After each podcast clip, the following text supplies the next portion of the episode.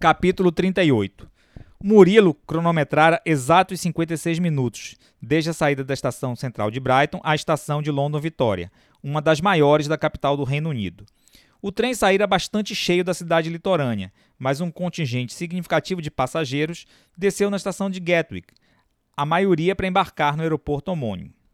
Logo após desembarcarem, Murilo acessou um aplicativo no seu smartphone que apontava e calculava rotas para pedestres. Os quase 2 km de distância da estação de trem para Trafalgar Square exigiriam muito de Mara, que já ficaria um bom tempo em pé na visita ao museu. Tomaram um táxi e menos de 10 minutos depois já aguardavam Pedro no local combinado. Poucos instantes depois avistaram um jovem vestindo um casaco acolchoado de nylon, luvas, gorro e óculos escuros, caminhando em direção à coluna Nelson. Quase nada havia do corpo de Pedro para o reconhecimento de Mara e Murilo, no entanto, quando exibiu seu sorriso generoso e de amizade ao avistá-los, não foi difícil identificá-lo.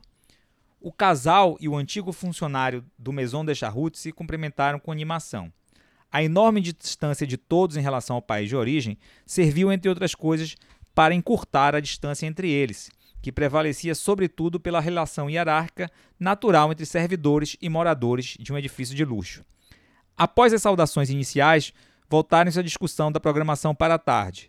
Decidiram que aproveitariam a proximidade com a National Gallery e que, antes do almoço, como era vontade de Mara, apreciariam a exposição do pintor holandês Johannes Vermeer, que passara a ser admirado por Mara depois que ela observou em uma coletânea que reunia as mais importantes pinturas do mundo a forma como ele lidava e apresentava em seus trabalhos as sombras e claridades, trazendo uma perspectiva fotográfica para as suas pinturas, a qual ela muito apreciava.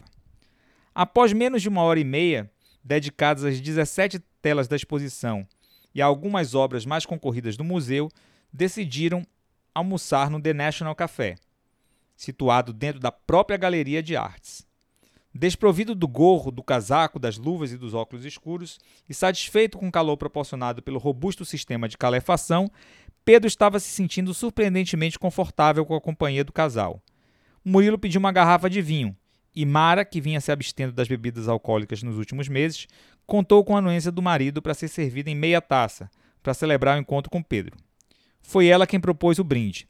A vida nova no velho continente.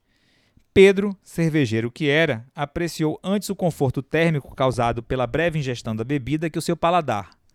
Na noite anterior, foram a um pub com alguns dos colegas de curso, onde experimentaram uma ampla diversidade de cervejas na pressão, mas a brusca queda da temperatura nesse domingo e o frio que vinha sentindo desde que acordara definitivamente não eram convidativos aos consumos de geladas, fossem elas louras, ruivas ou mesmo morenas.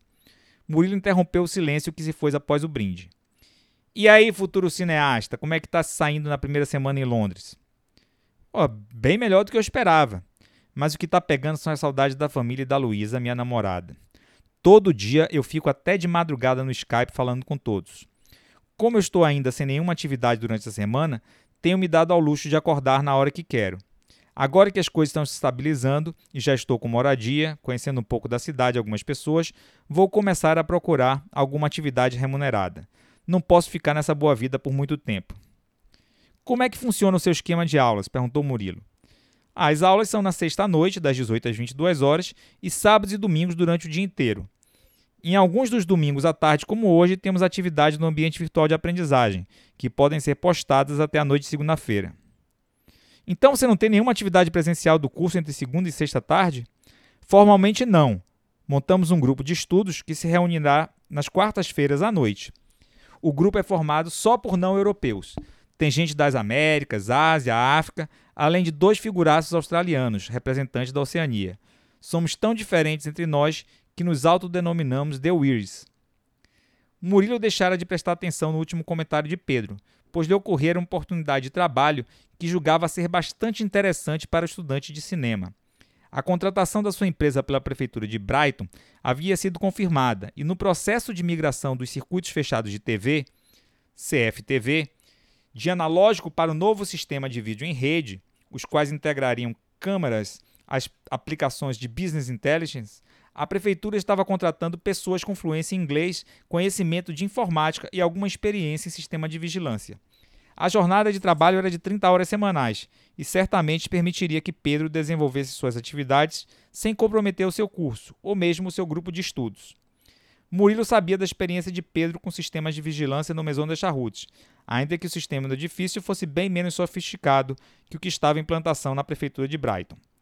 Os dois já tinham conversado sobre aplicativos de TI anteriormente e, portanto, Murilo sabia que Pedro era, no mínimo, um bom usuário das tecnologias informacionais. Questionado sobre a fluência em inglês, Pedro disse que ficou fluente na língua desde cedo, influenciado pelos livros de Harry Potter e pela sua paixão por cinema, que o levou a assistir diversas vezes vários filmes até que ele pudesse compreendê-los perfeitamente sem as legendas. Um de seus tios trouxera, em duas oportunidades, livros em inglês do jovem feiticeiro antes que eles fossem editados em português. O desejo de conhecer o final das obras antes que os seus amigos tivessem a chance de comprá-las foi o principal combustível para que superasse as dificuldades iniciais com a leitura e percorresse cada uma das tramas do seu início ao final em menos de duas semanas. Convencido de que Pedro cairia com uma luva para o emprego e vice-versa, Murilo lhe pediu que enviasse o seu currículo por e-mail. Ele o faria chegar ao responsável pela área de recursos humanos da prefeitura de Brighton. O salário não era nenhuma maravilha, mas o imaginava atraente para um jovem sem maiores obrigações, senão consigo mesmo, e com a limitação de morar em uma outra cidade, ainda que próxima. Terminado o almoço, os três foram tomar um sorvete na beira do Tamsa, apesar do frio que fazia em Londres nessa tarde de final de inverno. Ao se aproximarem do, do London Eye, Pedro e Murilo decidiram aproveitar a boa visibilidade do dia para uma panorâmica da cidade. Mara não os acompanhou, preferindo ficar sentada em um banquinho próximo à roda gigante, lendo um livro de Nick Horn em inglês, o qual já fora lido anteriormente na sua tradução para o português. Terminaram o encontro num café da cidade, de onde se despediram com o sentimento de uma tarde bem aproveitada. Murilo ficou de dar notícias sobre o processo de seleção para a prefeitura de Brighton.